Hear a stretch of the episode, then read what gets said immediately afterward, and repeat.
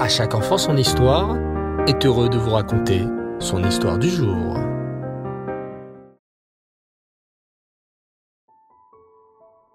Bonsoir les enfants et Reftov, j'espère que vous allez bien et que vous avez passé une merveilleuse journée. Baou Hashem. Ce soir, nous nous retrouvons pour notre rubrique spéciale autour de notre histoire juive. Depuis quelque temps déjà, nous voyageons sur les traces des Juifs d'Amérique. Nous avons vu que les Juifs ont commencé à s'installer en Amérique à partir du XVIIe siècle. Certains fuyaient les pogroms, d'autres l'Inquisition, d'autres encore espéraient fuir la pauvreté qui régnait en Russie, en Ukraine et en Pologne.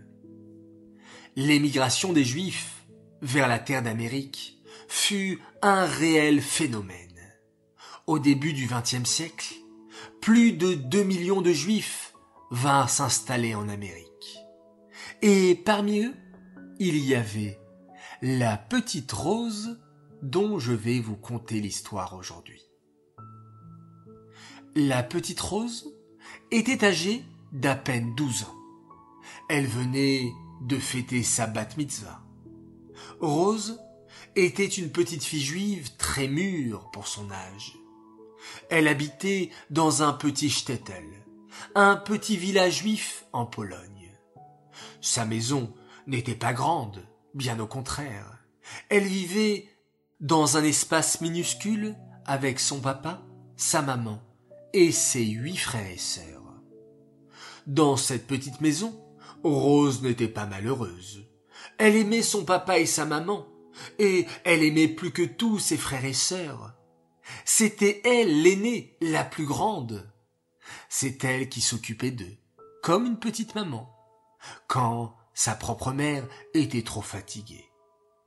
Elle les changeait, les habillait, leur donnait parfois à manger.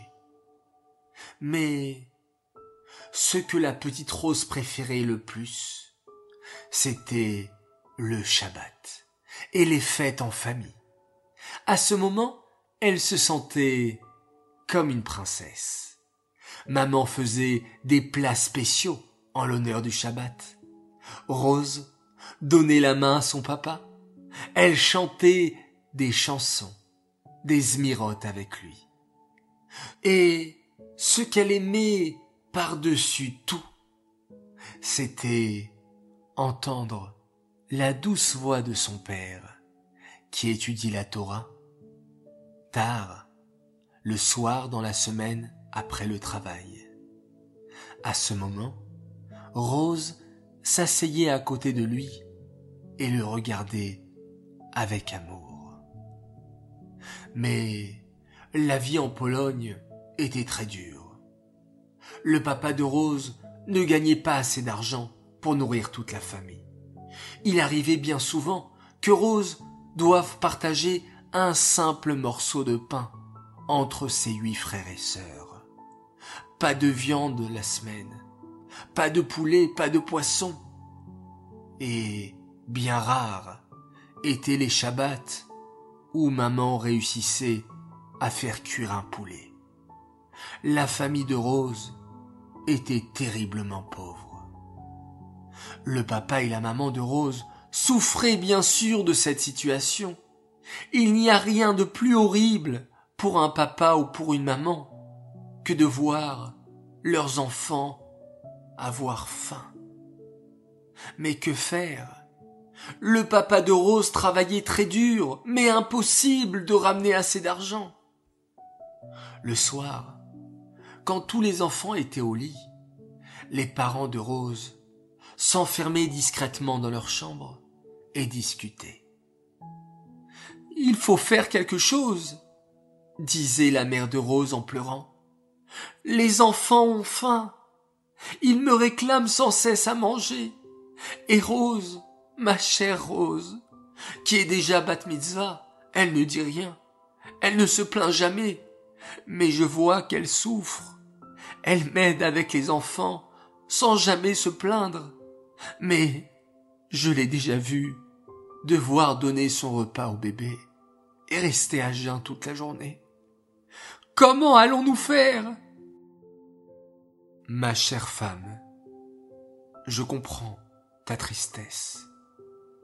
Et j'ai peut-être une idée, murmura le papa de Rose d'une voix tremblante. Mais c'est une idée à laquelle il faut que nous réfléchissions, car ce n'est pas une chose simple. Mais quelle est donc l'idée du papa de Rose? Comment vont-ils sortir de cette terrible pauvreté? Vous voulez le savoir, les enfants? Eh bien, rendez-vous jeudi prochain pour un nouvel épisode des Juifs d'Amérique. Cette histoire est dédiée les Nishmat, Suzy Messaouda, Batraï Matayesh. Cette histoire est dédiée à l'occasion d'un grand grand Mazel Tov également. Oui, pour les dix ans d'une fille magnifique, elle s'appelle Zelda Rachel El Kaïm. Mazel Tov à toi, de la part de toute ta famille qui t'aime très très fort. Voilà les enfants, il est temps de vous dire Laila Tov, bonne nuit, faites de très très très jolis rêves. Et avant de nous quitter, nous allons compter le Homer Hier soir et aujourd'hui, nous sommes le quarantième jour du Homer. Ayom, Arbaim Yom, Sheem Chamisha Shavuot, Vachamisha Yamim, La Homer, Arachamanu Yachazir, Lanu, Avodat Bet Amigdash, Limkoma, Bimera, Beyamenu. Amen, c'est là. Amen, c'est là. Laila et on se quitte en faisant un magnifique schéma Israël.